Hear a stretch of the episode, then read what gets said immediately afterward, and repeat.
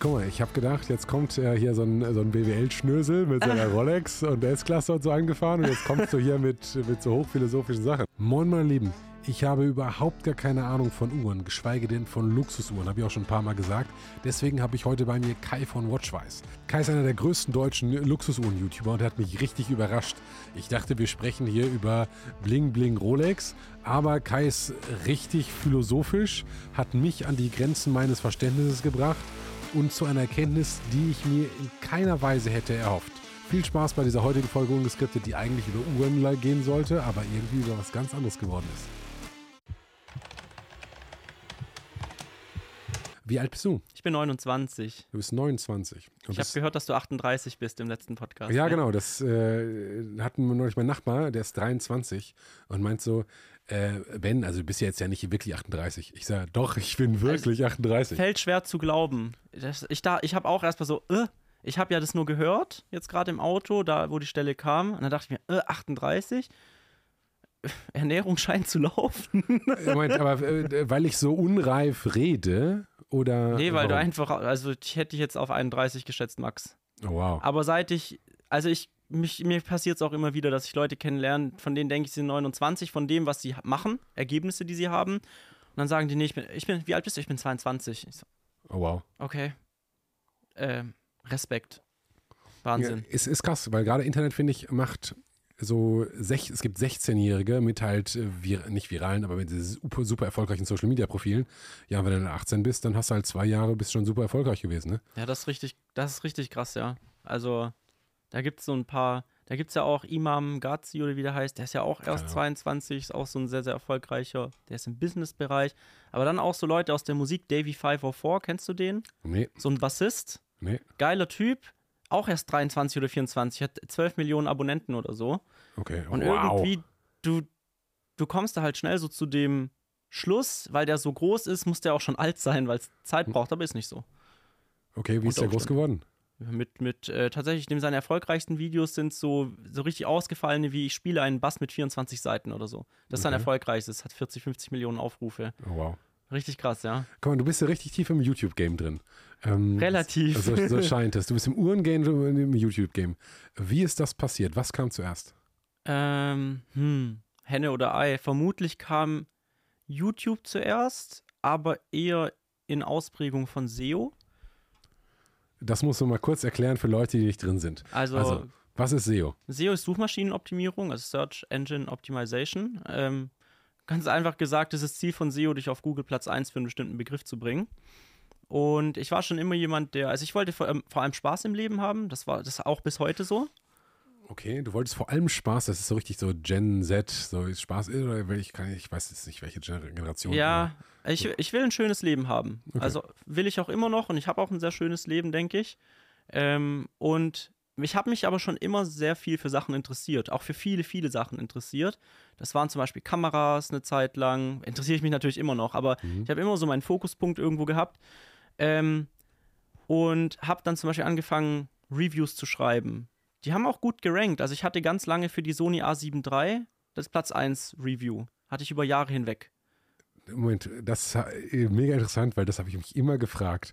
Warum setzen sich Menschen hin und schreiben halt ein langes Review? Das verdient kein Geld, dass man. Du Hat's tatsächlich nicht. Genau, und warum? Geltungsdrang, schätze ich mal. Also man muss, man möchte doch wichtig sein. Und das war meine Möglichkeit, wichtig zu sein, weil ich praktisch ein Review geschrieben habe, das von vielen gelesen und offensichtlich gut gefunden wurde. Ich habe dafür auch Lob bekommen. Und ich finde Lob zum Beispiel viel schöner als Geld. Du findest Lob schöner als Geld. Ja, ein ehrliches Lob ist viel mehr wert, als 100.000 Euro zu verdienen in einem Monat. So vom Gefühl her. Ja, ich, vom kurzfristigen Gefühl. Vom ja, langfristigen Gefühl sind die 100.000 Euro wahrscheinlich besser. Ja, mit dem Lob kannst du halt, was kann man sich da schon von kaufen, würde man sagen. Ne? Ähm, aber ich verstehe, dass halt ein Lob gerade heute mhm. Ähm, wenn es authentisch und ehrlich ist, mhm. richtig was wert ist und eine Emotion macht, die man sich im wahrsten Sinne des Wortes nicht kaufen kann. Genau. Und äh, da vielleicht Lob, äh, meine ich ganz ernst, ähm, Respekt für deine Selbstreflexion, dass du sagst, ich habe Reviews geschrieben aus Bedürfnis nach Anerkennung. Ja, selbst ich glaube, Ich glaube, alles, was man macht, macht man aus Bedürfnis nach Liebe und Anerkennung. Also wortwörtlich alles. Ich glaube, wenn Leute auch Böses tun, jetzt wird es sehr philosophisch, sehr ja, früh, wenn Leute Böses tun, dann tun sie das, um Böses von sich abzuhalten. So erklären sie sich's. Das ist objektiv ja nicht so. Aber wenn Leute was tun, was schlecht ist, dann tun sie das, laut meiner Überzeugung, nicht, weil sie jetzt sich denken, ich gebe dir ein Beispiel, TikTok. Mhm. Ist meiner Meinung nach was sehr, sehr Böses. weil es einfach objektiv Schaden anrichtet bei unseren jungen Leuten. Ich habe eine Schwester, die ist, äh, die ist äh, 16 geworden jetzt und die Mhm. wird 16 nächsten, nächsten Monat. Und ich sehe bei ihren Schulkameradinnen, sehe ich, dass die wie Zombies am Handy hängen den ganzen Tag auf TikTok. Ähm, ich gehe davon aus, dass es bei TikTok niemanden gibt, der sitzt und sagt, hey, wir machen kleine Schülerinnen abhängig. Was da passiert, ist einfach, ähm, vermutlich sitzt da irgendeiner in der, in der äh, Zuschauerbindungsabteilung und der muss einfach irgendwelche Quartalsziele erreichen, damit er seine Familie weiter ernähren kann und aufsteigen kann oder weiterhin Geld verdienen kann, so wie er es tut.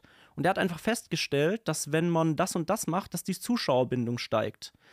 Jetzt ist gleichzeitig das und das leider was, was abhängig macht, äh, vereinfacht ausgedrückt. Daran denkt er aber in dem Moment nicht unbedingt, aber er hat faktisch was Schlechtes getan. Weißt du, was ich meine? Ja, wobei bei TikTok glaube ich schon, dass die sich sehr bewusst sind, dass sie ein Produkt schaffen, schaffen was maximal süchtig machen soll. Ich glaube, dessen sind sie sich bewusst, aber ich glaube, die, das, was passiert, ist eher so ein, okay, YouTube hat so viele Marktanteile, Instagram so viele. Man macht es eigentlich eher, um vorne zu bleiben. Man macht es nicht. Also ich glaube, oder blöd gesagt, wenn die ihr Geld verdienen könnten, ohne Leute richtig abhängig zu machen, würden sie es auch machen. Sie wissen nur nicht wie. Ja, ist ja die Frage, liegt das an Geld? Will ein TikTok mehr Geld verdienen oder haben die andere Ziele? Das weiß ich nicht. Es gehört ja auch, ich glaube, der, es gehört nicht der chinesischen Regierung, aber einem großen chinesischen Konzern, ne? Irgendwie so und damit ja irgendwie doch auch der. Ich bin da nicht so tief drin, aber es gibt in Dongyan oder so heißt es, ich bin mir nicht sicher, dass praktisch äh, das chinesische TikTok irgendwie, das ist was Chinesisches, ja. Ja, nice. So ist auch mein Kenntnisstand. Guck mal, ich habe gedacht, jetzt kommt ja hier so ein, so ein BWL-Schnösel mit seiner Rolex und der S-Klasse und so angefahren und jetzt kommst du hier mit, mit so hochphilosophischen Sachen. Das, über sowas mache ich mir sehr, sehr viele Gedanken. Über sowas machst du dir sehr viele Gedanken. Mehr als über Uhren, ja. Okay, das heißt, wenn du nachts aufwachst, denkst du nicht an die Rolex irgendwas, sondern denkst du daran, warum Menschen Böses oder Gutes tun. Mhm.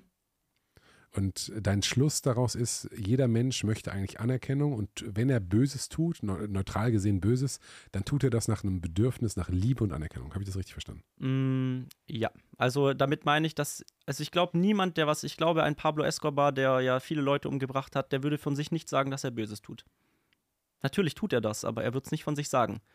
Die Leute sind ja alle in ihrem eigenen Film und sie können sich das alle so rechtfertigen und auslegen, dass sie Gutes tun, für sich selber. Ja, das ist interessant. Das, denn das ist die Frage, wenn böse Menschen nicht merken, dass sie böse sind und wenn man Böses tut, man nicht merkt, dass man Böses tut, woher wissen wir beide, dass das, was wir hier gerade machen, nicht das Böseste auf der Welt ist? Mm, Ich glaube, man muss, äh, die, also man muss sich ein Ziel setzen, ein neutrales Ziel. Das kann ja ein gutes Ziel sein. Und dann muss man versuchen, an den Ergebnissen zu gucken, ob das Ziel erreicht wird und nicht, also an den langfristigen Ergebnissen, ob dieses Ziel, das man möchte, erreicht wird und nicht jetzt irgendwie an Gefühlen zum Beispiel oder, oder, oder, oder Feedback, das man zum Beispiel bekommt. Ich glaube, das ist so eine ganz große, das ist so eine ganz große Sache, wie man wirklich Gutes tun kann. Moment, jetzt hast du gerade gesagt, dass ein Lob mehr als 100.000 Euro wert ist, Mhm. weil das dieses Gefühl Ja, macht, genau. was so toll ist. Ja, Und gleichzeitig sagst du, man darf, um zu entscheiden, ob man böse oder gut ist, nicht auf seine Gefühle hören. ja, das stimmt. Also nicht, nicht, nicht zu 100 Prozent. Aber ich bin halt auch nur ein Mensch. Ich krieg's halt nicht hin. So, so 100 Prozent, wie ich möchte, aber ich mach's nach bestem Gewissen und Wissen, so gut ich kann. Das heißt, wenn man glaubt oder wenn man sich die Frage, je, anders, jeder Mensch sollte sich deiner Meinung nach die Frage stellen, das ist, jetzt meine Ableitung schon daraus, bin ich böse oder tue ich Böses oder tue ich das nicht? Und Das ist eine sehr, sehr negative, ist eine sehr negative Ausrichtung. Ich würde eher sagen, dass man regelmäßig kurz Pause machen muss und dann guckt man, was man macht. Dann guckt man, welche Ergebnisse das erzeugt und dann überlegt man sich, ob man mit diesen Ergebnissen zufrieden ist oder nicht. Äh, und wenn man zufrieden ist, dann macht man mehr von dem, was gute Ergebnisse hervorbringt. Und wenn man mit den Ergebnissen nicht zufrieden ist, dann muss man halt wirklich mal sagen, okay, Bursche, irgendwas machst du halt gerade, was nicht so läuft, wie du es eigentlich geplant hattest oder was nicht die Ergebnisse bringt, die du praktisch möchtest. Und naja, dann muss man vielleicht sich mal echt überlegen, etwas zu ändern. Ich ähm, bringe mal ein sehr extremes Beispiel, das bringe ich immer, das aber gut. das äh, macht, glaube ich, das Verständnis leichter. Ähm, NS-Zeit, so ein, ein Wärter oder nehmen wir Hitler. Ja, so, Hitler. Hitler. Hitler ist so, so schön einfach, weil oh. der, ist, der ist wirklich böse. So, das, also da haben wir ein Verständnis. Da sind sich alle einig. Da, da, sind sich alle einig. Da müssen wir nicht diskutieren, oh ja, Autobahn, dies, das. Nein, böse. So. Ähm, der ist ja auch nicht nachts aufgestanden, hat gesagt, ich möchte Böses tun, sondern der hat es deswegen unter anderem geschafft, so viele Menschen auch zu begeistern, weil er der Ansicht war und das vermitteln konnte, dass die Vernichtung, die er geschaffen hat, gut ist. So, und äh, wenn, wenn wir jetzt dein, äh, dein System nehmen, nämlich zu sagen, okay, wir nehmen uns ein Ziel, was neutral gesehen gut ist, nämlich ich spreche hier aus der Perspektive Hitler. Das ist nicht meine Perspektive. Wir müssen Deutschland reinigen. So. Und von den Belastungen befreien. So. Und dann sagt man, nehmen wir dann wieder dein System, wir gucken, wie nah wir diesem Ziel gekommen sind. Oh, wir haben drei KZs gebaut. Läuft. Läuft bei uns. Ist auf jeden Fall gut. So. Da hätte jetzt Herr Hitler noch nicht gemerkt, dass er möglicherweise böse ist, sondern der hat ein gutes Gefühl, der sagt, mein Ziel, was neutral gesehen gut ist, nämlich Deutschland nach vorne bringen, so, das ist äh, erreicht worden. Ja, ich fürchte, das ist das Problem der Menschen, ja. Okay, das heißt, wir können, wenn wir gar nicht wissen können, ob wir böse sind, warum, why, why care? Soweit bin ich noch nicht gekommen in meinen Überlegungen. Ich versuche halt natürlich, äh, das, was ich mache, so zu machen, wie es nach meinem. Ich hoffe einfach, dass ich kein böser Typ bin, so. Aber wenn man sich halt sehr, sehr weit zurückguckt in der Geschichte, dann, also es wiederholt sich auch alles. Relativ, also so von, also zum Beispiel jetzt, was jetzt gerade passiert, also zum Beispiel jetzt in der Wirtschaft. Ich bin da nicht super tief drin, also ich bin kein Wirtschaftswissenschaftler, ich bin eigentlich Wirtschaftswissenschaftler. Ich habe abgebrochen, aber ich war okay. fast fertig. Okay. Aber ich bin kein Wirtschaftswissenschaftler. Ähm, aber so diese ganzen Zyklen, die wiederholen sich. Zum Beispiel, dass jetzt Geld nicht mehr so das Vertrauen hat und relativ wenig wert ist. Das gab es äh, bei den Briten, das gab es bei den Niederländern, äh, das gab es schon ganz oft im Prinzip. Und auch die Phasen, die Stimmungen, die jetzt zum Beispiel aktuell gerade sind, die gab es auch schon relativ oft. Also es ist einfach, ich glaube, man denkt immer, wenn man selber nur, man hat ja nur so einen Horizont von so, also ich habe jetzt einen Horizont von 29 Jahren aber eigentlich eher von vielleicht 10, mhm. wo man wirklich davor, also mit 15 habe ich mir überlegt, mit wem gehe ich heute saufen. Da habe ich jetzt noch nicht so über sowas nachgedacht. Äh, und ich glaube, deswegen hat man immer das Gefühl, dass alles, was passiert, immer so ganz neu und das erste Mal ist. Aber man muss ja nur ein bisschen zurückschauen und dann erkennt man zum Beispiel rein wirtschaftlich und langweilig, erkennt man zum Beispiel irgendwelche Muster, die es einfach schon gab. Da gibt es ein sehr, sehr gutes äh, Buch von Ray Dalio, Die neue Weltordnung. Da, da erklärt er diese Zyklen. Und weil seine Ergebnisse gut sind, ähm, also er bezieht es auf den Finanzmarkt und aufs Investieren und seine Ergebnisse sind sehr, sehr gut, weil er ein hohes Vermögen damit aufgebaut hat. Dementsprechend kann er nicht ganz falsch liegen. Also ich denke, das, was mhm. er sagt, muss Bestand haben laut seinen Ergebnissen. Und was er erklärt, macht auch noch äh, total Sinn. Und das Buch kann ich tatsächlich jedem mal empfehlen zu lesen. Da geht es um sechs Zyklen, die man, die jede Wirtschaft immer wieder durchläuft und die sich auch immer wieder wiederholen. Und Laut dem sind wir zum Beispiel gerade im Zyklus 5, also im okay. fünften Zyklus. Was ist der fünfte Zyklus? Der fünfte Zyklus ist der, wo Dekadenz und Verschwendung und so weiter äh, überhand nehmen und sich die Schere zwischen Arm und Reich auftut, die Währung instabiler wird, das Vertrauen in den Staat kleiner wird, die Extreme stärker werden. Das heißt, es gibt nicht mehr, äh, man gibt sich nicht mehr die Hand im Bundestag, sage ich jetzt mal äh, ganz polemisch, sondern man sagt im Prinzip nur noch, du bist ein Nazi und der andere sagt, du bist ein Linksextremist. Das ist ganz typisch für diese Phase einfach. Dass praktisch da links und rechts weit auseinandergehen, dass Arm und Reich weit auseinandergehen, dass zum Beispiel arme Leute sagen, die Reichen nehmen mir alles weg.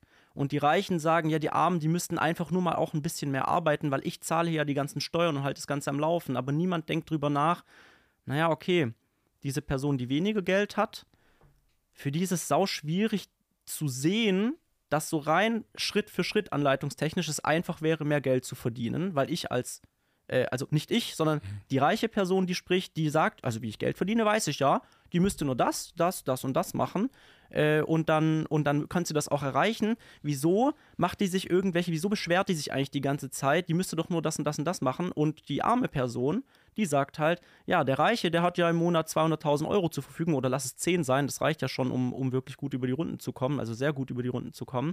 Äh, und diese äh, reiche Person, die hat es doch so einfach, warum spendet die nicht einfach mehr? Aber jetzt kann ich zum Beispiel sagen, ich hatte, ich hatte, äh, ich habe wenig verdient und ich habe auch mehr verdient schon in meinem Leben. Man muss sich nicht unbedingt super reich fühlen und keine Geldsorgen haben, nur weil man ein hohes Einkommen hat. Also das geht durchaus auch so, das verstehen aber dann praktisch die armen Leute nicht und wollen es auch nicht verstehen. Die reichen Leute verstehen aber auch nicht, dass es als, wenn man arm ist, ganz andere Probleme gibt, die einfach dazu führen, dass man überhaupt gar nicht den Kopf dafür hat, zum Beispiel sich zu überlegen, wie verdiene ich jetzt zum Beispiel mal 500 Euro extra im Monat, damit ich diese Probleme nicht mehr habe. Und da dieses Verständnis immer weiter auseinandergeht, führt es dann eben zu Verwürfnissen und als sechste Phase kommt dann so gesehen immer die Neuerschaffung eines neuen Systems. Und die Erfahrung hat gezeigt, so Ray Dalio, also ich zitiere nicht, aber ich, äh, äh was ich halt von ihm gelesen habe, Je schlimmer so ein Konflikt ist in Phase 6, desto länger hält der Frieden danach in den ersten vier Zyklen praktisch wieder an. Bis es im fünften Zyklus aber immer wieder zu Verschwendung äh, und Dekadenz und so weiter führt und zu äh, Zerwürfnissen. Warum sagst du, dass wir aktuell in einer Zeit von Dekadenz und Verschwendung leben? Mm, mm ich finde tatsächlich, dass, wenn ich mich mal umschaue, dass sehr, sehr, sehr viel Geld in Nichtproduktives äh, gesteckt wird. Also ich, äh, Konsumkredite. Okay. Vor 20 Jahren war das einfach kein großes Thema. Vor 20 Jahren hätte sich niemand seinen Fernseher finanziert. Also ich nicht und ich kannte auch niemanden, der das gemacht hat. Aber gut, das tatsächlich, äh, ich bin ja 38, haben wir festgestellt. Das stimmt. Ähm, in der Schule im Matheunterricht fing das an mit äh, zinslosen Darlehen beim Mediamarkt. Ja, so. genau, genau, genau. So, und das ist ja jetzt dann auch schon deutlich über 20 Jahre her. Ist das so lange her? Mein, mein Gefühl hätte gesagt 15 oder so. Ich war halt äh, vor 20 Jahren, 18, da war ich so in Klasse Boah, 12. Krass. Ja, ne? Mhm. Ähm, das fragt mich mal, wie krass das für mich War das echt krass? Ähm, da war ich so in Klasse 12. Äh, Zinsrechnung ist so Klasse 8, das heißt, es ist so 25 Jahre her, wo ich den Mediamarkt-Prospekt aufgemacht habe und da ist schon 0%. Da hat es angefangen. Genau, habe den halt aufgezeigt, Herr Lehrer, Herr Lehrer, äh, hier steht 0%, wie kann das denn sein? Wann war das? 2003 dann ungefähr, ne? Ich habe 2004 Abi gemacht, das heißt 1999 mhm, ungefähr, okay. äh, habe ich diese Zinsfrage gestellt. Oh, krass. Ja, es ist schon, und die Frage ist, also ich verstehe deine Punkte mit man könnte annehmen, dass unser heutiges Konsumverhalten, zum Beispiel durch Konsumkredite, äh, dekadente Züge hat. So, ich würde eher tatsächlich sehen, so diese ganze Klimadiskussion ist halt, es kommt ja heute nicht mehr um auf Arbeitsplätze drauf an und niemand sagt, oh, ich habe Arbeit und das ist irgendwie gut, sondern es geht nur noch, also ich, nicht nur noch, aber viele Teile der Diskussion gehen in eine Ecke, die, die da heißt, ja, Arbeit ist selbstverständlich. Natürlich habe ich Arbeit und äh, kennst du einen Arbeitslosen? Ne, es ja, gibt da, also früher, so 1999, war halt Gerhard Schröder, ich weiß nicht, ob es genau war, aber da war das die große Agenda 2010 mit, wir werden Arbeitsplätze für alle schaffen. Ähm, und da kamen dann die Grünen mit 5 Mark für einen Liter Benzin und haben gesagt, was seid ihr für bescheuerte Typen? Wie weltfremd ist das? Und heute haben wir es ja ungefähr so. Ja, stimmt. Wenn man es Inflation umrechnet, dann ist es genauso. Dann ist es sehr, sehr, sehr nah dran. Aber die Frage ist, die, die, Themen, die du angeführt hast, mit auch der Schere zwischen Arm und Reich, wieso ist das in Phase 1, 2, 3, wie auch immer diese Phasen sind, nicht so? Und wieso gibt dir das das Gefühl, dass wir heute mehr oder weniger, so formuliere ich erstmal um, kurz vor einem Crash oder Zusammenbruch oder einer Neuordnung stehen? Ich glaube, wir sind gar nicht so kurz vor einem Crash, weil ich glaube, so ein Zustand kann sich über sehr, sehr, sehr viele Jahre, also ich möchte auch um Gottes Willen keine Schwarzmalerei betreiben. Ähm, der Grund, warum wir in so einer äh, späten Phase sind, sind einfach, also ich kenne nicht auswendig, das ist auch schon ein Jahr her, dass ich das Buch gelesen habe oder zwei, ich kenne nicht aus, auswendig alle, alle Kennzahlen, aber im Prinzip hat dieser Ray Dalio sich hingesetzt und gesagt, okay, ich habe gewisse KPIs, Kennzahlen. Ein Beispiel ist zum Beispiel, ein Beispiel ist die Inflation, das ist vielleicht ein einfaches Beispiel. Ein anderes Beispiel, was schon um mehr Ecken denkt, ist die Anzahl an Leuten, die ein Studium beenden in MINT-Fächern, also Mathe, Physik und so weiter. Und der hat praktisch diese Kennzahlen genommen und hat gesagt, erfahrungsgemäß, er hat es dann zurückgerechnet auf andere, bis aufs Römische Reich zurück, also vielleicht dann nicht mit Unis und so, aber da, da, ja, ne?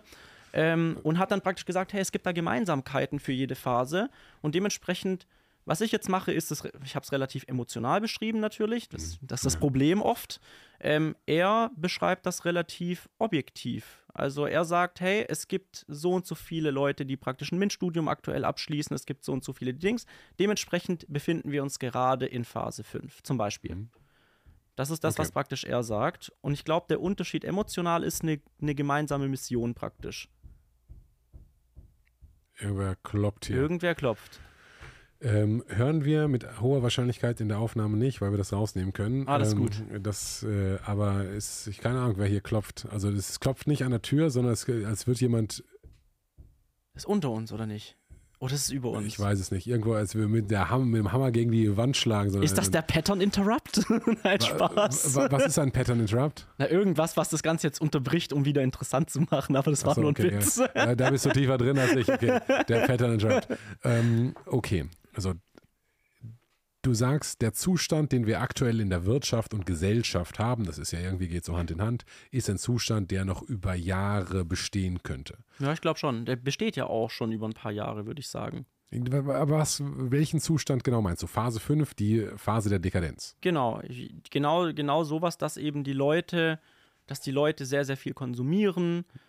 So Sachen wie Social Media und so haben das, glaube ich, beschleunigt, dass das Verständnis zum Beispiel für andere Menschen verloren geht, weil du einfach, naja, ich stelle erschrocken fest, man macht relativ wenig mit Menschen.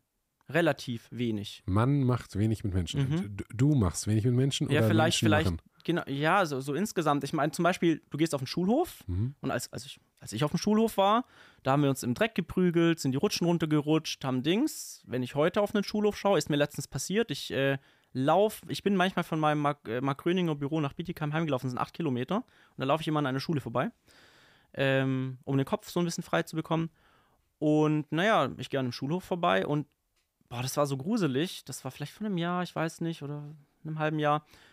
Und alle, alle sind am Handy. Alle. Okay. Also klar haben die was miteinander gemacht, aber eigentlich nicht, ne? Dies, ich kann mich noch an dieses Bild erinnern, wie da waren in so einem, unter so einem Pavillon oder so einer Pagode auf dem Schulhof, praktisch so ein Holzdach, wo man sich drunter stellen kann. Da waren sechs, sieben Kinder drin, vielleicht, vielleicht 15, 14, 12 bis 15. Wenn wir Kinder sagen, wie alt sind die ungefähr? Ja, 12 bis 15, genau. So, okay. Und ich kann mich noch genau daran erinnern, wie ein, zwei saßen auf der Bank nebeneinander am Handy. Einer lehnte sich so praktisch über das Geländer der Pagode zu mir, zum Gehweg rüber und war auch am Handy. Und ich habe mir gedacht, boah, shit, die reden ja kein Wort mehr miteinander. Das ist ja voll, das ist ja voll schrecklich. Weil kein Wunder hast du keine Empathie für andere, wenn du nicht mit anderen redest, weil es ist ja sehr, man sagt ja, den Dorn im, im Auge des anderen sieht man immer sehr gut. Und das ist das, was ich vorher auch so ein bisschen gemeint habe mit, niemand will selber was Böses tun. Du sagst zum Beispiel, wenn dein Nachbar die Mülltonne nicht reingestellt hat, dann sagst du, boah, was für ein Asozialer. Der hat die Mülltonne wieder nicht reingestellt. Was für ein Assi. Wenn du selber die Mülltonne nicht reinstellst, dann sagst du, naja, meine Tochter, der geht's gerade nicht so gut, die ist krank, meine Frau, die ist jetzt auch die Woche unterwegs. Das heißt, ich hatte einfach keine Zeit, die Mülltonne reinzustellen. Äh, du hattest nicht. Und, und wenn du jetzt mit dem Nachbarn reden würdest und er dir sagen würde, ja, meine Frau ist gerade krank äh, oder meine Tochter ist gerade krank und meine Frau ist gerade weg, ich komme gerade gar nicht, dann sagst du so, boah, ja, das kann ich nachvollziehen. Kein Wunder hat er die Mülltonne nicht reingestellt. Du redest aber gar nicht mehr mit deinen Nachbarn und dann passieren so, so Ereignisse verketten sich dann und nach vier Wochen denkt man über seinen Nachbarn, er ist das größte Arschloch, auf, auf, auf gut Deutsch, weil man nicht miteinander redet und weil man automatisch ja bei anderen immer davon ausgeht, das, was der macht, macht er, weil er so ein Idiot ist. Wenn ich was Dummes mache, dann mache ich es aber, weil meine Umstände mich dazu zwingen. Das ist ja immer das. Gro große Weisheit, Kai. Wenn jemand anders etwas Schlechtes macht, dann macht er das, weil er ein Idiot ist, sagst Ja. du. Wenn ich das aber selbst etwas Schlechtes mache, ich bin ja nur ein Mensch. Ja, genau. Es gibt immer Umstände, die das rechtfertigen. Genau. Leider gibt es für jeden, für sich subjektiv immer Umstände, die alles rechtfertigen, weil man muss ja mit sich selber auch klarkommen, ne? Weißt du, wie ich meine? Ja, total. Du musst ja halt in den Spiegel gucken können. Genau. Ja, in, ich habe mal vor ein paar Jahren Einbrecher kennengelernt. Ja? Da ist ganz, äh, ich habe da ähm, hab versucht, so eine, so eine Schlossmarke zu bauen. Äh, und habe halt Also wortwörtlich ein Schloss. Schloss, also äh, tatsächlich Schließzylinder. Ah. Äh, genau, Schließzylinder für Türen. Ja, krass. Also Hochsicherheitsschließzylinder. Und äh, das haben wir versucht, über Haustürvertrieb zu verkaufen. Ganz dreckig, also dreckig im Sinne von, also wenn du, ich weiß nicht, hast du schon mal Te Telefonvertrieb gemacht? Ja. Äh, das ist schon, fühlt sich sehr, sehr schwierig an, aber dann klingelt meine Haustür, Alter. Das ist ähm, sehr, sehr schwer. Hartes, hartes Terrain. Ich meine, da muss man halt auch auf die Ergebnisse gucken. Schlagzahl. Genau, und das, also in Amerika ist es viel gesellschaftlich akzeptierter Stimmt. und äh, gab es verschiedene. Jedenfalls habe ich gedacht, das Geschäftsmodell, das könnte funktionieren. Äh, das ausprobiert und äh, dann machte tatsächlich ein Typ die, die, die Tür auf und erzählt halt, wir haben, unser Pitch war, wir haben das sicherste Schloss der Welt und er sagt, pass mal auf, ich bin Einbrecher. ich, weiß, wie das läuft. Und äh, dann erzählte der aber von seinen ganzen Brüchen. Das war total spannend einerseits, aber andererseits habe ich genau das gesehen, was du gerade gesagt hast, nämlich Der war stolz, ne? der war stolz. Und der, es gibt halt, ähm, es gibt ja so ein, so ein, so, so, so ein, äh, die Frage ist halt, warum hatte der kein Geld? Und es gibt deliktische Vergehen. Das heißt, wenn du jemandem Geld klaust, eine Million, äh, und die irgendwie verjubelst, dann kannst du nicht, die werden nicht durch eine Privatinsolvenz aufgehoben.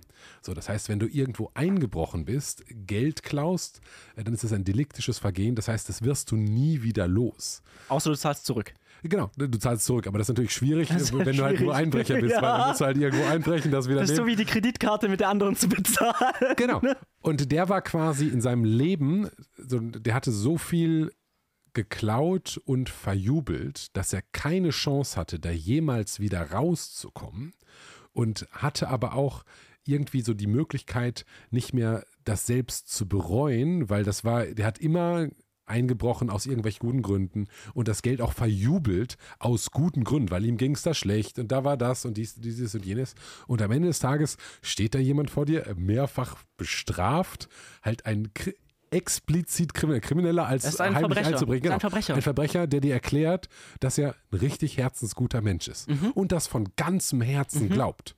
Und dann denkst du, okay, ich, so, in der, der hat das wirklich gefühlt. Und, Und ich der war fand- bestimmt sogar sympathisch, würde ich wetten. Total, total. Und ich habe ihn auch verstanden, weil aus seiner, wenn du dich dann reinversetzt in seine Situation, ja, auf jeden Fall. Das war gut, dass du eingebrochen hast. Schade, dass es eine, ne, dass du nicht so aus der subjektiven Reaktion, so wenn man sich dann halt neutral, okay, was heißt das denn für den Geschädigten? Genau. Was hat der eigentlich gemacht? Der ist, hat da eine Tür aufgebrochen, dann ist er da reingegangen und hat da was gesucht. Vielleicht die Vorsorge von jemandem und der muss jetzt, der muss jetzt selber einbrechen, um seine Dings. Gut, aber da, da war, kam sein, ja, ich habe ja nicht in Wohnhäuser eingebrochen, sondern nur in Industrieunternehmen.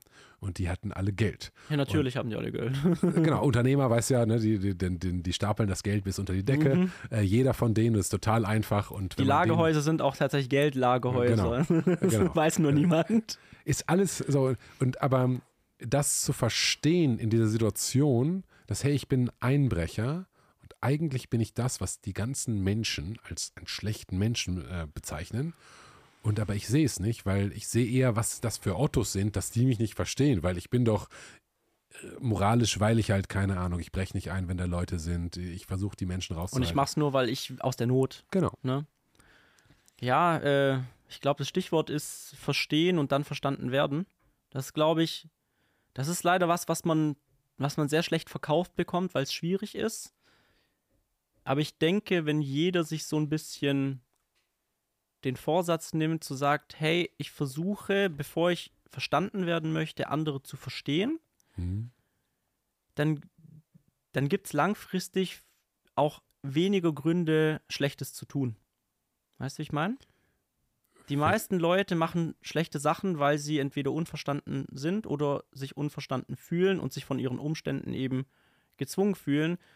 Das ist jetzt auch sehr, sehr, äh, sehr, sehr platt gesagt, aber was meinst du, wie viele Morde nicht passiert werden, wenn jemand hingegangen wäre, bevor das passiert wäre, zu dem Täter und mal sich mit ihm, er sich wirklich einmal hätte verstanden gefühlt. Das ist ja so FBI, ähm, zum Beispiel, Mhm. sind ja einfach nur exzellente Zuhörer, die teilweise Geiseln und äh, also, also so Geiselsituationen auflösen, indem sie wortwörtlich die erste Person sind, die diesem Mensch, der gerade Geisel nimmt, zuhört, sodass der freiwillig aufgibt, erkennt, ups, was, was ist denn jetzt da passiert? Und dann, äh, da gibt es ein Buch von Chris, Chris Voss, äh, vielleicht kennst du das. Ja, klar. Ja, da, da erklärt er das ja auch. Und naja, vielleicht ist, vielleicht ist dir auch aufgefallen, der hat vor allem zugehört, ne?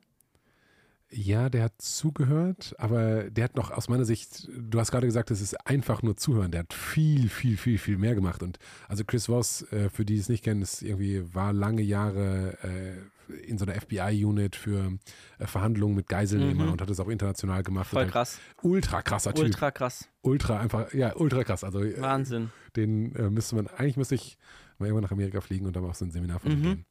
Ich glaube, der ist, ist ein cooler Typ, auf jeden Fall. Ist auf jeden Fall nicht nur ein cooler Typ, sondern was der halt ruhig zu bleiben, wenn irgendjemand ein Kind entführt, sage ich, er schießt das jetzt gleich und dann zu sagen, ja, pass auf, lass uns da nochmal drüber sprechen. Wahnsinn. Und der hat so eine, dieses äh, relativ famous Ding, äh, 20 Seconds Until She's Dead, äh, in so einer Simulation. Es gibt auch so einen Online-Kurs von dem. Oh, Ähm, so tief bin ich nicht drin. Siehst Ah, du? das ist richtig gut, ist richtig gut. Und dann spielt er quasi so Simulation. Und ähm, dann äh, nimmt er halt den Seminarteilnehmer und sagt, okay, du bist jetzt hier der Verhandler, ich bin der, der Gangster.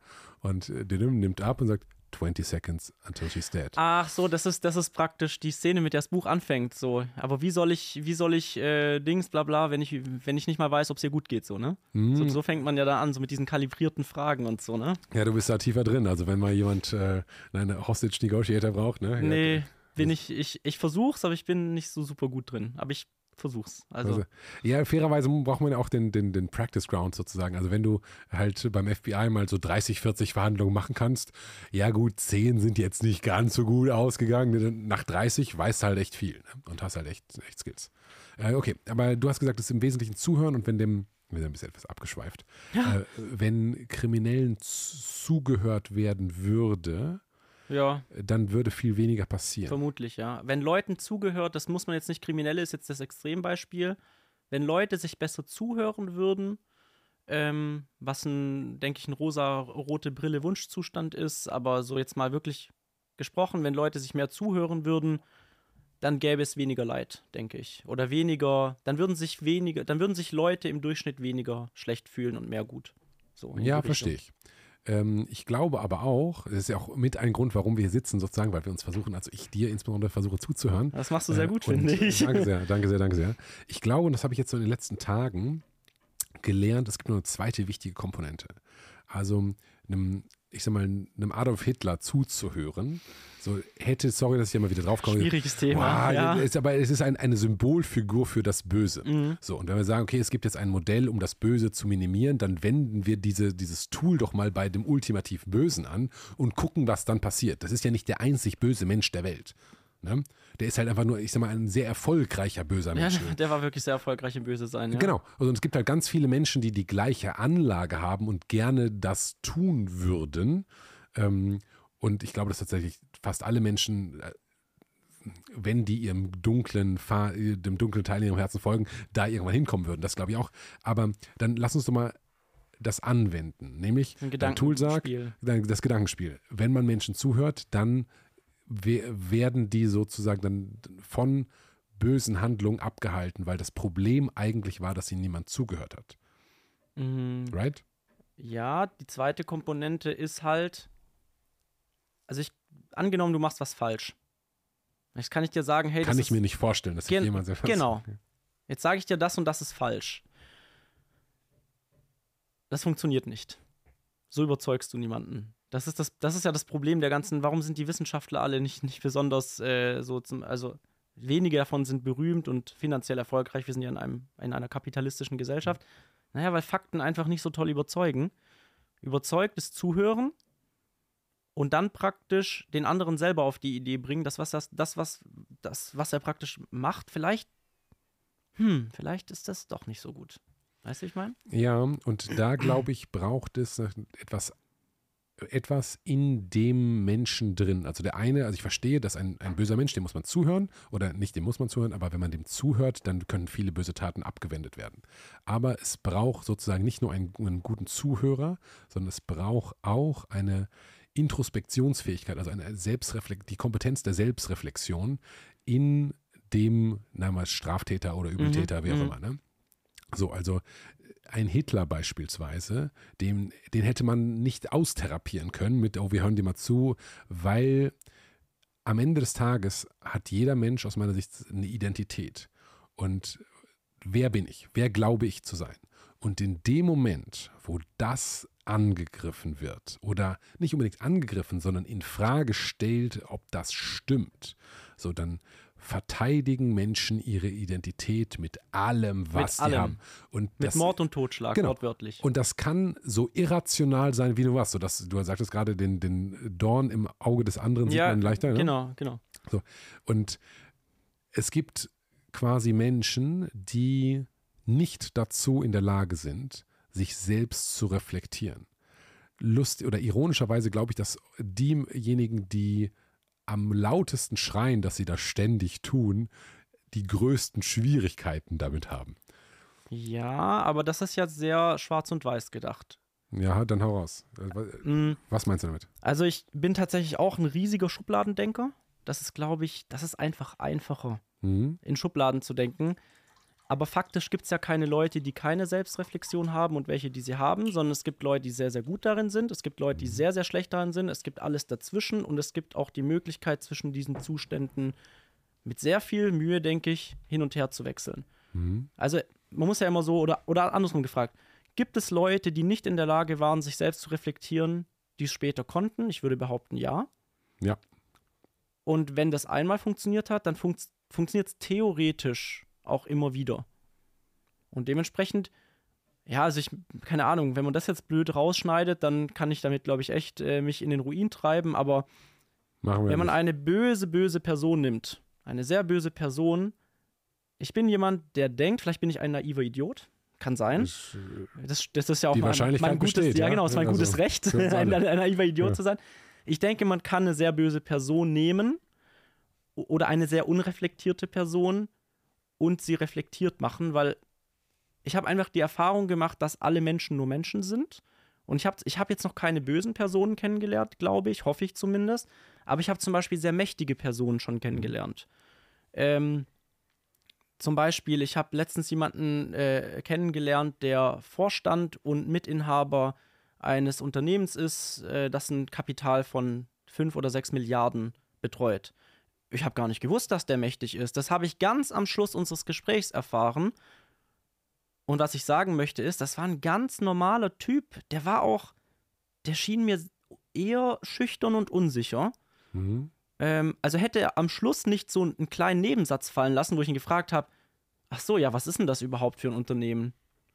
Dann wäre ich nie drauf gekommen, dass das einer, das war äh, ein Event mit sehr, sehr vielen einflussreichen Leuten, dass das einer der einflussreichsten und mächtigsten von, von dort war, weil der total, der war ruhig, introvertiert und der schien mir auch zum Beispiel nichts sagen zu wollen, was mich kränkt. Okay. Also weißt du, was ich meine? Der war eher vorsichtig, weil ich habe zum Beispiel, ich habe ihm erzählt, was ich mache. Und er hat erzählt, was er jetzt gerade macht. Das ist nicht mehr das praktisch. Er ist zwar noch Inhaber und so, aber das ist nicht mehr seine Haupttätigkeit. Deswegen sind wir erst so spät darauf gekommen. Er betreibt einen äh, Rot Rotary Club oder irgendwie sowas. Mhm. Ähm, oder beziehungsweise er, er macht das, nur ich glaube, Rotary Club ist praktisch.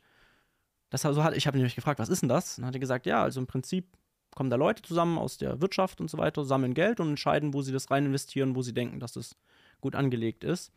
Und ich habe gemerkt, dass er, als ich ihm ja gesagt habe, dass ich mit YouTube und mit Uhren mache, ich habe gemerkt, dass das so, so eine leichte Abneigung habe ich gemerkt, also Vorurteile. Aber ich habe auch gemerkt, dass er sehr darauf bedacht war, dass ich das nicht merke. Es hat mir nichts ausgemacht, weil ich weiß, dass besonders Leute aus der älteren Generation, die, die kennen das einfach nicht und die stecken dann auch einfach in eine Schublade. Und das fand ich total ich hätte jetzt zum Beispiel gedacht, so das, was man als Schublade denkt, ist ja, yo, wenn jemand 5 Milliarden verwaltet und ein Unternehmen hat, das 5 Milliarden verwaltet und der Boss von allen ist, dann scheißt der doch drauf, was andere über ihn denken. Offensichtlich nicht. Offensichtlich war es dem wirklich wichtig, nichts zu sagen, was, was mich jetzt kränkt. Ja, Das ist ja ein sehr komplexer Fall. Ein sehr komplexer Fall. Ja, ne? Wir haben angefangen mit dem Bösen Ja. ähm, und sind jetzt bei. Aber ich habe ja, ich hab ja den Cut gemacht. Ich habe ja gesagt, nicht böse, sondern mächtig zum Beispiel. Ja, Das ist genau. so ein anderes, so ein, so ein anderes äh, Beispiel, wo man einfach Vorstellungen hat, wie solche Leute sind. Und sie Ja. sind, sie sind ganz normale Menschen, die gehen aufs Klo, so wie du und ich. Korrekt. Also über dich kann ich es nicht sagen, aber Ja, über mich. ja, verstehe ich. Das sind ganz normale Menschen. ähm, was auch immer ein ganz normaler Mensch ist. Ich habe Schwierigkeiten, jetzt zu überlegen, wo ich jetzt reingehe in die 35 Themen, die du ah, das war, das quasi wild, ne? gleichzeitig aufgemacht hast. Wir fangen mal an bei dem, bei dem letzten, nämlich diesen Menschen, den du getroffen hast, von dem du dachtest, dass er irgendwie ein, dass dem alles egal ist. Ich hatte ein Bild von dem, wie ja. er sein muss, um erfolgreich zu sein. Und dann hast du ihn aber anders kennengelernt. Du hast ihn als, du hättest erwartet, er ist, dass er dominanter und klarer genau, und kantiger genau, ist. Genau, genau.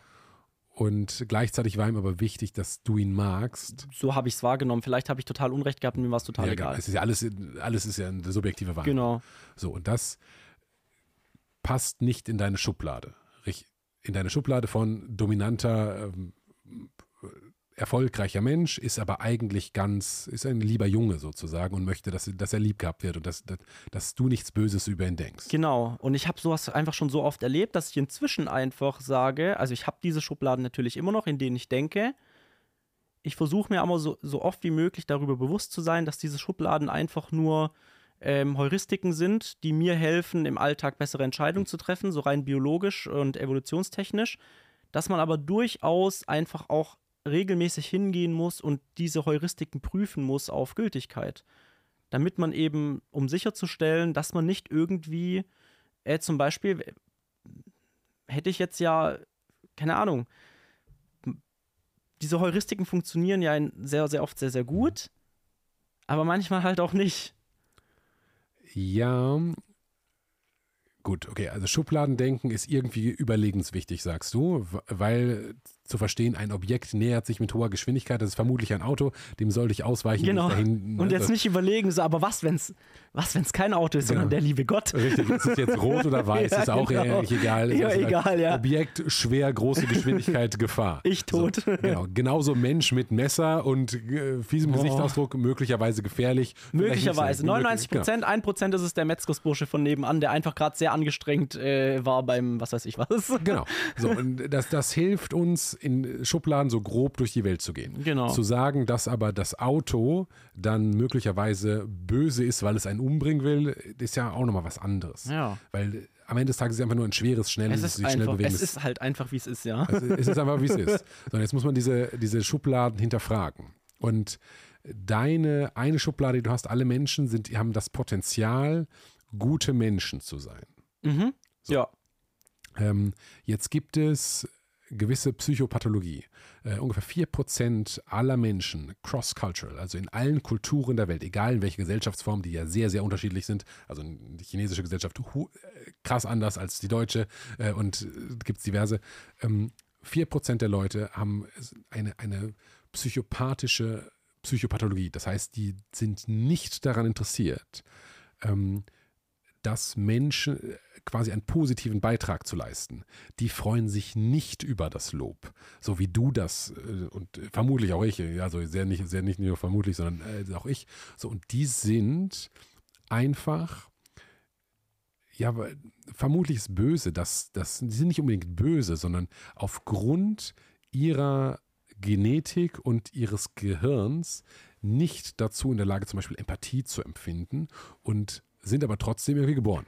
Okay, was machen wir jetzt mit dem Leben? Und nicht alle von denen, da bin ich auch zu wenig drin. Ich auch. Äh, aber es gibt auf jeden Fall einen kleinen Anteil von Menschen, und den gibt es auf der ganzen Welt, das ist nicht gesellschaftlich gemacht oder sonst was, äh, der tatsächlich die Anlage dazu hat, überwiegend böse zu sein.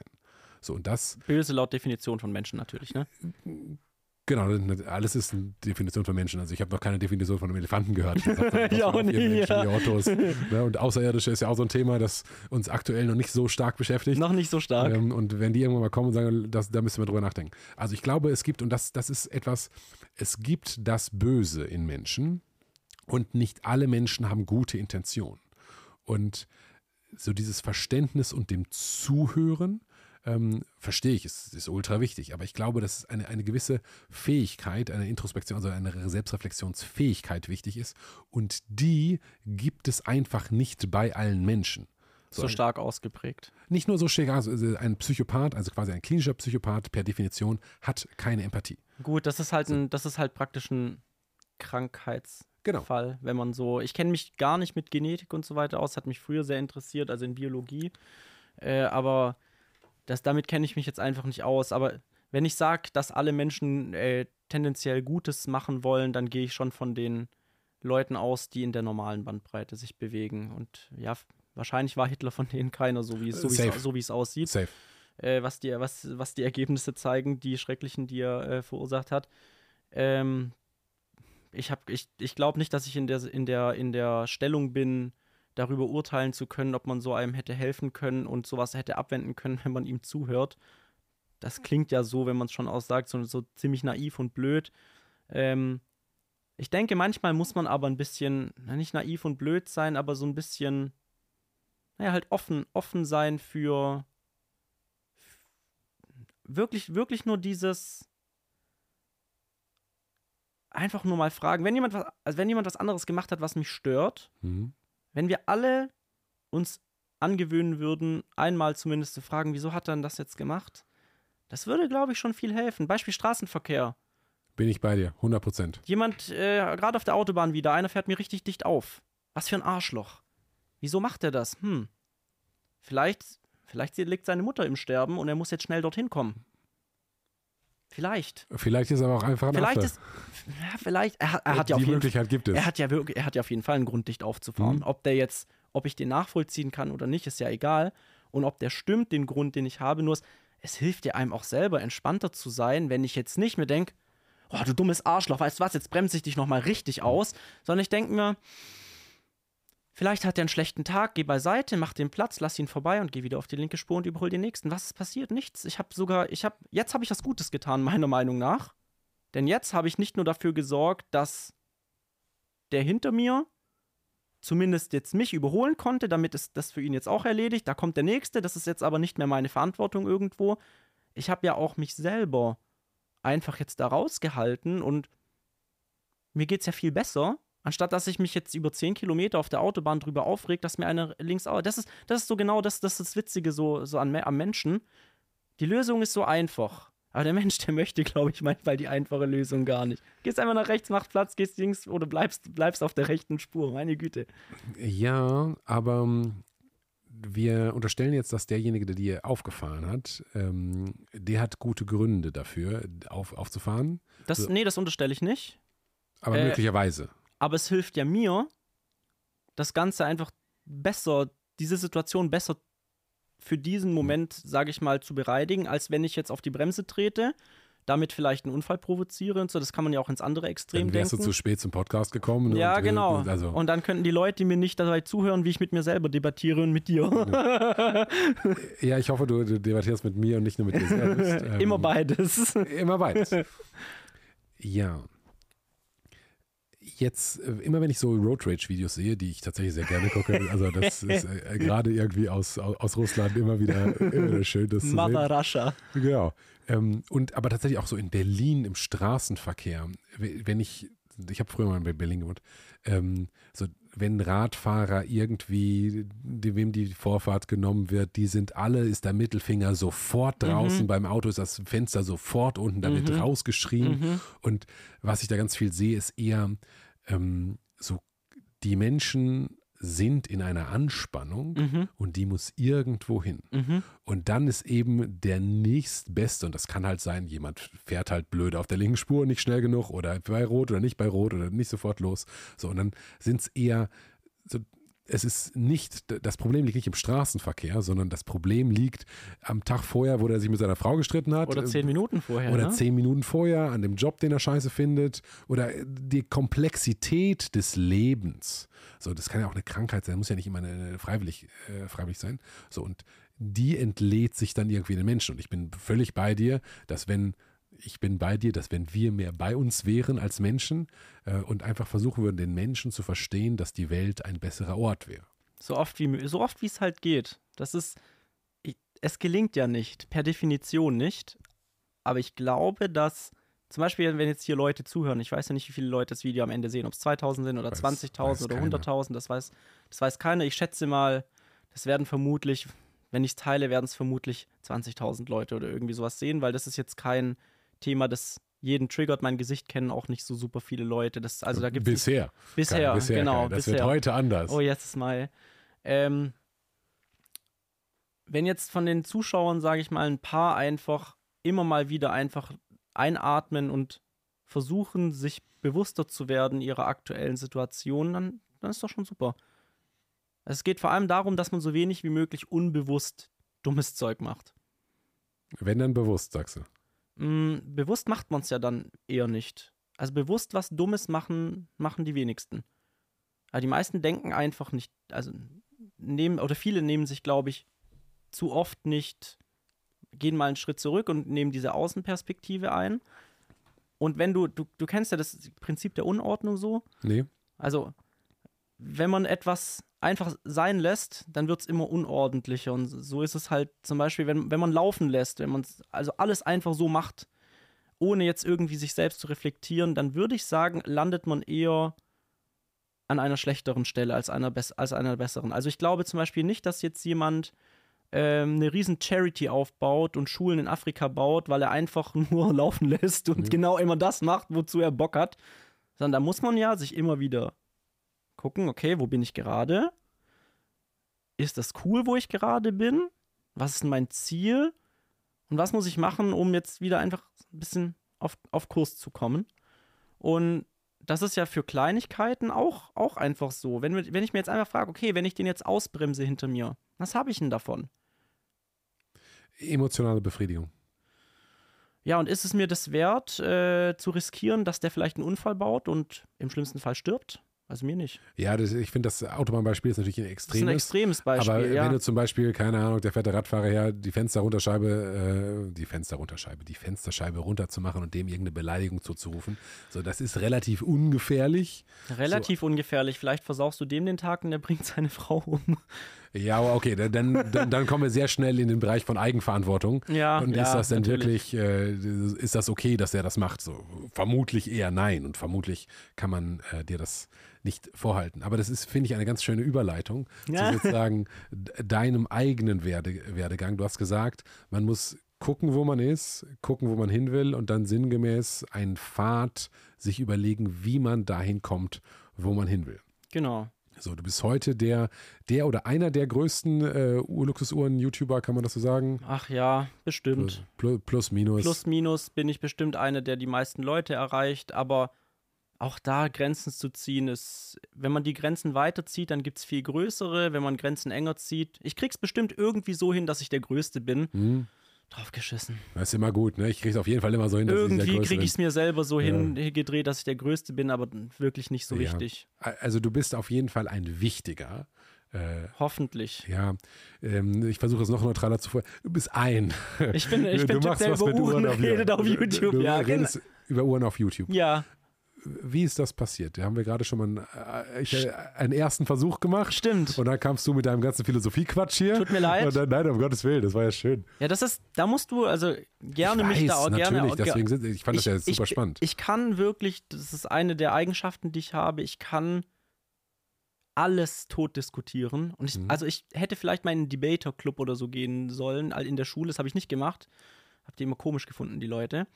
Aber vermutlich wäre ich da sehr, sehr gut aufgehoben gewesen. Ich liebe es einfach Sachen. Mir geht es auch gar nicht darum, wer jetzt recht hat oder was jetzt richtig ist. Ich finde es einfach total spannend, Sachen zu debattieren. Ja, spannend. Auch mit mir selber. Also ich bin mit mir selber, wenn ich Auto fahre und jetzt nichts höre, bin ich mit mir selber in einem, in einer ähm, andauernden Debatte tatsächlich und überlege mir Konstrukte, überlege mir, wie wäre das, wenn es so wäre und so weiter und so fort. Was ist dein aktuelles Debattenthema mit dir selbst? Mm, mein aktuelles Debattenthema mit mir selbst ist ja gut, ich habe privat gerade ein paar Veränderungen, aber über die möchte ich nicht reden. Ist aber nichts schlecht, also es ist was sehr, sehr Schönes, ähm, mhm. aber darüber denke ich gerade natürlich sehr, sehr viel nach und überlege mir da tatsächlich sehr, sehr viel, wenn ich praktisch nicht äh, Output von draußen bekomme, also Hörbücher höre oder Bücher lese oder sowas, denke ich sehr, sehr viel drüber nach, wie ich, wie ich alle Ereignisse praktisch bei uns, also bei meiner Familie, so gestalten kann, dass die für uns alle am besten sind, dass den Leuten gut geht, dass die gesund sind, dass sie sich keine Sorgen machen müssen und so weiter. Das ist gerade sehr viel, was bei mir äh, praktisch gerade im Kopf abgeht, ja. Dass es deiner Familie und deinen Leuten gut geht und dass sie sich keine Sorgen machen müssen. Ja, genau. schön. Ja. Wo kann, kannst du sagen, wo da aus deiner Sicht die Hebel sind? Mm, ich denke, man muss halt, man muss halt gucken, welche, welche Sorgen und Probleme es gibt. Und dann muss man sich überlegen, am besten überlegt man sich das nicht selber, sondern vielleicht fragt man Leute, die es gut wissen, weil sie zum Beispiel eine glückliche Familie führen. Ähm, man überlegt sich, wie stelle ich mir eine glückliche Familie vor? Wer hatte eine glückliche Familie? Und dann frage ich den, hey, hör mal zu, du scheinst eine glückliche Familie zu haben. Was sind denn die Sachen, die ich aktuell besser machen müsste, damit ich auch eine glückliche Familie hätte? Dann würde mir vielleicht sagen, ja, also äh, das und das machen wir so und so und bei uns ist zum Beispiel das und das wichtig und ich sehe bei dir, dass das und das vielleicht noch verbesserungswürdig wäre und dann, dann äh, kommt man hoffentlich auch auf den Weg dahin, praktisch dieses Ziel zu erreichen, eine glückliche Familie praktisch zu haben. Oder ein, ein, eine glückliche, ein glückliches Umfeld so. Das muss ja nicht nur Familie sein, sondern Umfeld, ne? Ja, verstehe ich. Wir versuchen nochmal den Sprung auf das Ja, äh. YouTube-Game. Nee, überhaupt nicht sorry. überhaupt nicht sorry. Also, äh, irgendwann hast du dir mal gedacht, ich möchte YouTuber werden. Oder hast du mit Uhren angefangen? Wie war dein Karriereweg, als du 19 warst? Wie dachtest du, dass dein Leben verlaufen würde? Als ich 19 war, Also nach war der Schule. ja, da habe ich mich, also ich habe seit ich 16 war nebenher mich so selbstständig gemacht. Da habe ich so kleinere Webseiten und so programmiert für ein paar hundert Euro halt. Äh, für die Gaststätte nebenan und so weiter. Äh, denen eine Rechnung geschrieben über ein paar hundert Euro. Ich dachte damals wäre sehr viel Geld, aber ich, heute weiß ich, es ist eine Website jetzt nicht so super viel Geld. Mm, Und ich hatte immer Nebenjobs. Also ich habe ganz lange in so einem Pokercafé, ein Minijob als Croupier gearbeitet für 10 Euro die Stunde damals. War damals aber super. In einem Pokercafé. Mhm. Darf man pokern gegen Ja, das- Geld? Äh, die haben nicht um Geld gespielt. Das war praktisch, da geht, das sind so Turniere, da gibt es Sachpreise und sowas. Okay. Und das sind Vereine meistens. Und ja, ich habe da halt als Minijobber praktisch einfach gearbeitet und ja, was hat da so ein Turnier gekostet? Hast 30 Euro bezahlt und konntest irgendeinen Plasma-TV gewinnen oder so oder einen Mediamarkt-Gutschein oder sowas, Mhm. ne? Ähm, und somit habe ich das, somit habe ich mein erstes Geld verdient. So das mit den Webseiten, wenn was Cooles kam, hatte ich ein bisschen mehr Geld. Ansonsten hatte ich halt die paar hundert Euro im Monat praktisch, die, ähm, die ich über meine Nebenjobs verdient habe. Wie hast du damals deine ersten Kunden akquiriert? Mit 16 hier Webseiten verkauft? Mm, Ich habe es bei meiner Schule versucht, das habe ich nicht geschafft. Was mich ein bisschen wütend gemacht hat, ist, dass sie das, was ich ihnen damals programmieren wollte, nämlich einen automatischen Stundenplan mit Ausfallplanung und so weiter, dass sie es heute haben, genauso wie ich es vor 15 Jahren mehr oder weniger oder als ich halt äh, 16, 17 war, gemacht habe. Ich habe es denen nur halt nicht gut verkauft. Weil ich habe denen gesagt, hey, guck mal, da kann man die ganzen Ausfälle und so planen. Und ich habe halt damals nicht gecheckt, dass die bestimmt kein Interesse daran haben, dass man überall im Internet sehen kann, wie viele Stunden ausfallen. Weil sonst ja vielleicht auch das Oberschulamt irgendwann mal kommt und sagt, jo, was ist denn bei euch los? Ihr habt ja voll die dreckige Ausfallquote. Ähm, aber das hat angefangen mit so, ja, dann kam jemand, der eine Gaststätte hat gesagt, Kai, wir brauchen eine Website. Ich habe gehört, du machst das. Ähm, kannst du uns eine machen? habe ich gesagt, ja. Und dann, so hat es angefangen praktisch. Und dann hast du so HTML oder was war damals? PHP damals, ja. PHP, okay. HTML und PHP praktisch für die, für die etwas komplexeren Sachverhalte, also dynamische Sachen, Logins, Foren und so weiter. Habe ich alles selber programmiert, ja. Krass. Wie hast du das gelernt? Selber. Ich habe mir Bücher gekauft und da ist es auch so, so wie im restlichen Leben auch, wenn du ein Ziel hast, ein Forum zu machen, du findest vermutlich keine Anleitung, wie du ein Forum in PHP codest, aber du findest eine Anleitung für ein Login und eine, Anleitung für eine Beitragsverwaltung und musst es dann irgendwie so zusammenschustern, dass es ein Forum ist, also ein Login mit Mhm. Beitragsverwaltung praktisch, genau. Ja, Ähm, nice. ja. So habe ich praktisch angefangen und ich habe aber nebenher, ich lasse mich sehr für sehr, sehr viele Sachen begeistern. Ich bin auch von sehr vielen Sachen begeistert. Ich bin von Autos sehr begeistert. Ich bin von, vom Universum sehr begeistert. Also Sternenkunde, man sieht zum Beispiel aktuell immer Venus und Jupiter abends, da freue ich mich dann. Ist tatsächlich so, dass wenn man eine gute Kamera nimmt, wie zum Beispiel, ich habe eine, weil ich auch für Kameras sehr begeistert bin, ähm, ich habe da so ein 600er Objektiv und wenn du da mit Jupiter fotografierst, dann erkennst du die Monde von Jupiter und das ist, Wirklich? das ist total abgespaced. Dann ist dieser hellste Stern des Himmels, das ist der zweithellste, weil die Venus ist der hellste, glaube ich. Die Astronomen unter euch bitte nicht äh, böse sein, wenn ich es jetzt falsch gesagt habe. Meistens so einer der hellsten Sterne ist der Jupiter, Sterne. Mhm. Und wenn du da wirklich nah rangehst und es eine klare Nacht ist, dann siehst du praktisch den Punkt Mhm. und dann siehst du wirklich in einem relativ großen Abstand, was ich total abgespaced finde, siehst du die, die Monde, vier oder fünf Stück siehst du. Und die sind wirklich weit weg. Also wenn das der Jupiter ist, mein, meine Fingerkuppe, dann sind die Monde so weit weg, das ist total krass, finde ich. Okay. Und das mit eigenen Augen zu sehen und zu wissen, das, sind, das ist Jupiter und das sind seine Monde, finde ich total abgespaced. Und weil es so viele Sachen gibt, für die ich mich interessiert habe, ich habe dann immer ein Bedürfnis, über diese Sachen zu reden. Und da mir in meiner Familie die Mhm. Leute haben andere Interessen, musste ich ein anderes Ventil finden, um drüber zu reden. Also habe ich angefangen, wirklich Blogbeiträge über solche Sachen zu schreiben, YouTube-Videos über solche Sachen zu machen. Ich habe Skate-Videos habe ich angefangen. Die waren sogar relativ erfolgreich. Ich hatte da ein paar mit paar zigtausend Aufrufen. Ähm, die sind alle auf privat. Auf meinem heutigen Kanal mit fast 100.000 Abonnenten sind die immer noch auf privat. Witzigerweise. Will- Willst du die nicht mal, also was heißt immer noch auf privat? Also die müssen ja public mal gewesen sein.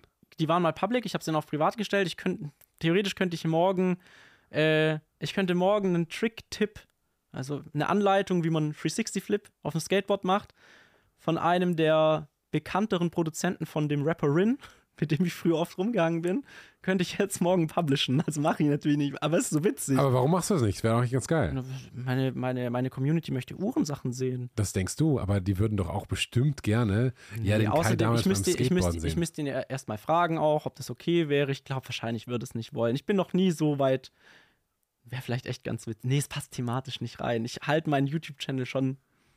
Äh, Ja, du würdest es ja nicht, äh, das geht so tief, äh, Ja. das republished oder ähm, Genau. einfach nur ähm, Genau. wieder freischaltest. Genau. Ja, okay. Ähm, so, das heißt, äh, du hast damals gehasselt und warst vielfältig Themen interessiert. Bin ich immer noch. Also, bist du immer noch.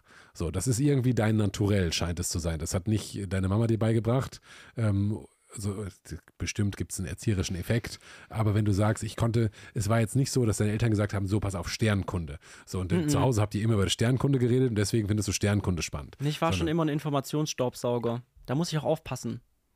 Deswegen muss, darf ich zum Beispiel keine Nachrichten lesen, weil ich kann, ich kann das eine Woche jeden Tag 13 Stunden machen. Okay. und einfach alles an Informationen aufsaugen. Ich bin da süchtig danach. Das ist wirklich eine Sucht, Informationen aufzusaugen. Deswegen halte ich mich von solchen Sachen wie Instagram und so weiter fern. Also als Konsument. Du hast eine Sucht, Informationen Ja. aufzusaugen. Safe. Wie äußert sich das? Also ich kann anfangen auf einem Wikipedia-Beitrag über Jupiter. Und wenn ich das zulasse, dann bin ich halt drei Stunden später beim 11. September. Weil du Ja. weißt ja, auf den Wikipedia-Beiträgen sind Links. Ganz fantastisch, ja. Von Jupiter kommst du zum Sonnensystem, von Sonnensystem kommst du zu Naturkatastrophen, von Naturkatastrophen kommst du zu Katastrophen, von Katastrophen kommst du zu Terroranschlägen. Also natürlich, Ja. das ist jetzt ausgedacht. Ähm, keine Ahnung warum. Ist halt einfach so. Ich lieb's, dass diese Sachen wahrscheinlich auch wieder Signifikanz, also vermutlich, weil ich mich dann, weil ich dann oft Leute damit beeindrucken kann, dass ich aus allen möglichen Sachen genug Wissen habe, um mitreden zu können. Also ich kann Mhm. bei vielen Sachen dadurch mitreden. Ich denke mal, das ist auch so diese, dadurch bin ich natürlich jemand Wichtiges auch, ne? Der viel weiß, der viel mitreden kann. So, du suchst aber Menschen, mit denen du eigentlich, wo du mitreden kannst, die tatsächlich ein bisschen, suchst du eher Menschen, die mehr wissen als du oder suchst du eher Menschen, die weniger wissen, um die zu beeindrucken? Beides. Beides. Also ich liebe es, Leuten zuzuhören, die wirklich viel besser sind. Ich habe zum Beispiel eine, eine Freundin, die ist eine Pianistin, eine der besten, die ich kenne. Und ich lieb's, der beim Klavierspielen zuzuhören und über Klavier. Die, die ist, du musst dir vorstellen, wenn ich eine 9 bin, dann ist die eine 100, keine 10, okay? Okay, Also es ist so, es ist eine andere Dimension. aber du kannst Klavier spielen. Ich kann Klavier spielen, sogar sehr gut. Okay, Ähm, besser als die meisten tatsächlich. okay. Und solchen Leuten höre ich sehr, sehr, sehr, sehr gerne den ganzen Tag zu. Aber anderen Leuten, die, sage ich mal, in, in Bereichen nicht so viel wissen wie ich, den erkläre ich natürlich auch super gerne. Das ist auch so. Ich erkläre sehr, sehr, sehr gerne. Deswegen Blogbeiträge, YouTube-Videos. Hm, verstehe ich. Und um deine Frage vielleicht mal zu beantworten, Mhm. Versuch's. Uhren war einfach nur das Thema, mit dem ich mich zu der Zeit beschäftigt habe, was mich am meisten interessiert hat gerade, mit dem es das erste Mal geklappt hat, dass auch zum Beispiel YouTube der Meinung war, okay, den pushen wir jetzt mal richtig. Ist wirklich so, es war Zufall. Das heißt, du hast vorher deine Skate-Videos gemacht und noch äh, quasi thematisch komplett andere Ich habe Sachen. so viele Sachen gemacht. In der Tattoo-Szene war ich unterwegs und habe Tattoo-Messen mitveranstaltet. Hast du Tattoos? Nein, ich würde auch nie welche machen. Aber wa- warum dann Tattoos? Einer meiner Kunden hat eine Tattoo-Messe veranstaltet und hat gesagt, hey, äh, möchtest du uns helfen beim Marketing? Ich habe gesagt, ja. Und dann habe ich ein paar coole Leute kennengelernt, die auch in der Szene waren. Und dann haben wir halt in Stuttgart die Tattoo-Messe veranstaltet. Und ich habe dafür das Marketing gemacht, die Facebook-Ads und so geschaltet und die, die Flyer gestaltet und so weiter. War super. Ja, glaube ich. Das heißt, du bist so ein richtig, so ein richtiger Nerd im wahrsten Sinne des Wortes. Ich bin der übertriebenste Nerd. Du bist der Triese.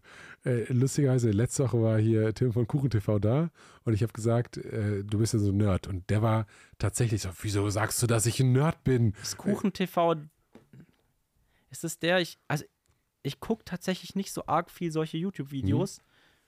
Ist es der, der, kann es sein, dass der letztens ein Video über Shirin David gemacht hat, wo er sie kritisiert oder sowas? Bestimmt hat der, der macht jeden Tag ein Video über und kritisiert die ganze Welt. Ähm, Finde ich, finde ich, finde ich nicht so gut. Sowas gucke ich mir nicht an. guckst du dir nicht an. Nee.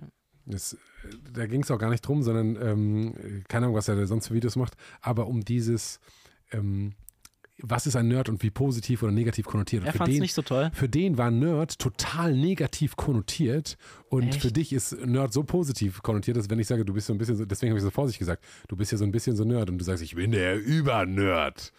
Ja, also ich, ein Nerd ist jemand, der sich mit einer Sache sehr, sehr eng auseinandersetzt und da sehr viel Freude dran hat. Und ist doch schön, wenn man Freude dran hat, sich mit was auseinanderzusetzen, oder? Äh, äh, Geht mir genauso. Also ich verstehe dich Du bist ja auch ein Nerd. ultra. Offensichtlich kennst du dich mit zum Beispiel den Geräten, die hier stehen, ja viel besser aus als ich. Das heißt, du Weiß bist ich da. nicht, du bist besser als du. doch, Also, 100 Prozent.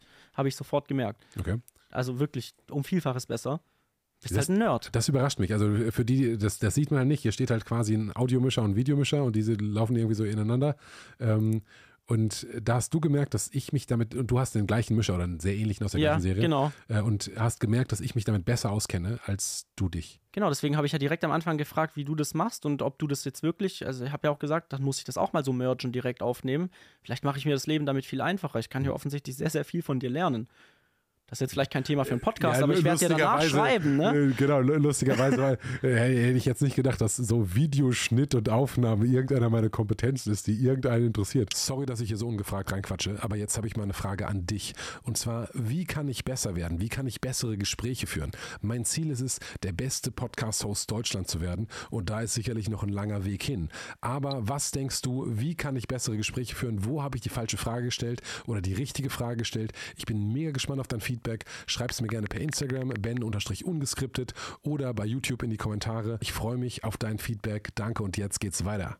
Weil ich habe das Gefühl, dass ich kann das überhaupt, was nicht überhaupt nicht, kann man nicht sagen, aber halt, ich habe mich halt da, so wie du das jetzt auch erzählst, halt so reingelesen und dann, okay, äh, folgendes Problem habe ich, das will ich irgendwie lösen. Das scheint die Lösung zu sein. Du produzierst halt ein Ergebnis. Mir ist doch völlig egal, wie gut du dich mit dem Ding auskennst. Dein Ergebnis ist, du schaffst mehrere Tonen synchron aufzunehmen, mit Ton alles perfekt aufgemischt. Das schaffe ich nicht. Also frage ich lieber dich, anstatt einen echten Nerd, wie du vielleicht dir einen vorstellst, der mir vielleicht jedes einzelne Detail der Funktionen praktisch erklären kann, aber am Ende. Kann ich das, ja. Ja, das kannst du auch, ne? dann Ja. bist du wirklich ein Nerd, aber einer, der auch Ergebnisse produziert. Aber solange du Spaß dran hast, das ist ja, also ich finde Nerd sein was Schönes. Ich finde das auch total schön und ich kann das nicht verstehen, dass Menschen das ähm, nicht schön finden. Jetzt sitzen wir zwei Übernerds hier und sagen, Ja. oh, du bist der größere Nerd. Nein, Nerds sind Herzchen, super. Ja. Genau, Nerds sind die geilsten Typen auf der Welt. Das heißt, Uhren war eigentlich so ein Zufallsding. Mhm. Hast du denn, hast du dir vorher mal eine Luxusuhr gekauft oder war das, war das eher so, ein- so ein Thema, ich will was, also wie kam das? Meine erste Luxusuhr habe ich mir gekauft, als ich meine ersten paar größeren Aufträge hatte für Webseiten und so die einfachen Geschichten, die ich damals gemacht habe. Und als ich gedacht habe, ja, jetzt läuft's ja, da habe ich mir halt eine Uhr gekauft, weil ich Was dachte, für eine? eine Rolex. Also was, was hat die gekostet? 4.300 Euro. Man kann für vier. Ich bin in diesem Uhrendreh Man konnte. überhaupt nicht drin. So, irgendwie habe ich gedacht, Rolex ab 15k geht es irgendwie los, aber das ist scheinbar nicht so. Es kommt drauf an, was, welche Kompromisse du bereit bist einzugehen. Ähm, also du kannst dir eine originale Rolex kaufen für, ich habe ein Video, ich habe die günstigste Rolex der Welt gekauft. Das waren 519 Euro, glaube ich. Oh, wow. Die war natürlich kaputt. Aber es war eine originale Rolex. Ja gut, aber das, das ist, hilft ja, also was heißt hilft ja nichts. Mit einer Uhr rumzulaufen, die, die nicht die Zeit anzeigt, ist ja dermaßen abstrus. Ich glaube, die wenigsten tragen eine Rolex, um damit die Zeit anzuzeigen. Warum tragen Menschen so teure Uhren? Meiner Erfahrung nach aus Geltungsdrang. Das ist aber kein, das ist nicht negativ gemeint. Hm? Sie möchten, mit ihrer Uhr möchten sie eine Facette ihrer Identität zeigen. Möchten die die zeigen oder möchten die die kompensieren? Mm, hm. Ich glaube immer ein bisschen was von beidem. Also natürlich, wenn man was zeigt, überdeckt man ja damit gleichzeitig auch eine Schwäche. Also damit meine ich, irgendwas ist ja immer lauter. Mhm. Und wenn du gerade, wenn du gerade in deinem Gucci-Anzug mit der Rolex am Arm in deiner S-Klasse rumfährst, äh, dann kommen die Leute jetzt vermutlich eher weniger darauf, dass du Eheprobleme hast, als wenn du es nicht machst. Ähm, Würde ich komplett widersprechen. Okay, das war vielleicht ein dummes. Oh, Geldprobleme, das ist Das vielleicht ein gutes Beispiel. Dann kommen die Leute vielleicht weniger drauf, dass du richtige Geldprobleme hast, als wenn du es nicht tust. So rum. Ist vielleicht besser. Ja, das stimmt. Das stimmt. Oder wenn du als, wenn du eine IWC-Ingenieur trägst oder so, das ist so eine relativ kanti kantige Uhr, die kennt man nur, wenn man relativ tief zum Beispiel auch drin ist. Ähm, dann kommen die Leute vielleicht, dann denken die Leute vielleicht wirklich, dass du ein richtiger Liebhaber von Zeitmessern bist, aber sie kommen vielleicht nicht so sehr darauf, dass du in der Schule irgendwie mal als dumm ge gegolten hast.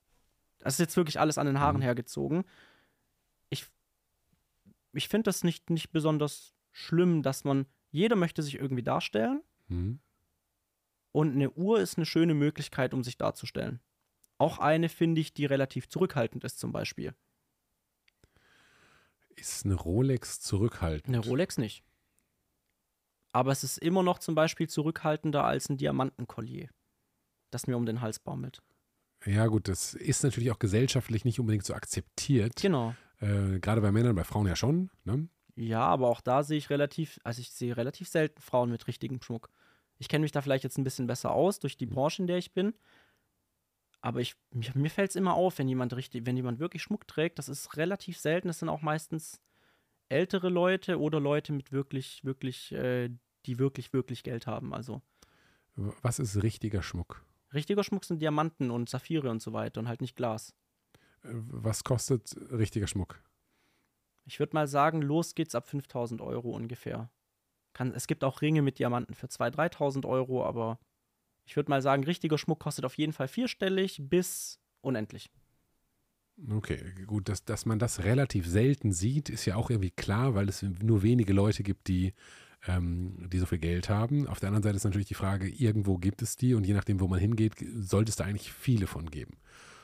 Ja, ich sehe auch relativ selten Leute zum Beispiel, die jetzt Glasschmuck anhaben, der aussieht wie teurer echter Schmuck. Sehe ich auch relativ selten. Und da siehst du, du siehst den Unterschied zwischen Glas und einem Diamanten. ja, klar, das sieht man sofort.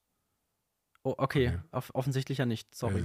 Äh, keine Ahnung. Also, wenn jemand an dir vorbei, äh, wie nah musst du ran, um das zu sehen? Ich weiß auch nicht, ob ich sehe, vielleicht vertue. Ah, was für eine Scheiße. Als ich mit Kai gesprochen habe, habe ich gemerkt, hey du Kai, eine Recording-Einheit ist ausgefallen. Das habe ich danach gemerkt, nach diesem Moment, wo ihr jetzt gerade raus seid. Habe gesagt, du, kein Problem, weil ich nehme extra mit zwei Recording-Einheiten auf. Von daher easy popeasy, das kriegen wir hin. Ja, was war? Die zweite Recording-Einheit hat wunderbar aufgenommen. Die ganzen drei Stunden, also sind noch zwei Stunden übrig, also fast zwei Stunden, ähm, die wirklich deep und die wirklich geil waren. Das Problem ist ein Stummfilm geworden. Irgendwie hat der Ton da nicht aufgenommen. Ich habe das mega abgefuckt. Tut mir mega leid. Sorry, sorry, sorry, Leute. Sorry, Kai, dass du hier hingefahren bist, dir die ganze Zeit genommen hast. Liebe Leute, wenn ihr Bock habt, dass der Kai nochmal kommt und es ist meine Schuld, es tut mir mega leid, dann schreibt es gerne in die Kommentare, schreibt es dem Kai vielleicht auf Insta mit einem kleinen Herzchen von mir. Ähm, und ich würde mich mega freuen, wenn, das, wenn wir das nochmal äh, da sozusagen aufhören, wo ihr jetzt aufgehört habt. Und äh, sorry, wir, bester Podcast, äh, ja, mach mal hier Recording an und äh, ja, lad einen Akku auf und so. Äh, Asche auf mein Haupt, wird besser. Ähm, shit happens. Bis zum nächsten Mal. Danke für euer Vertrauen und dass ihr dabei wart.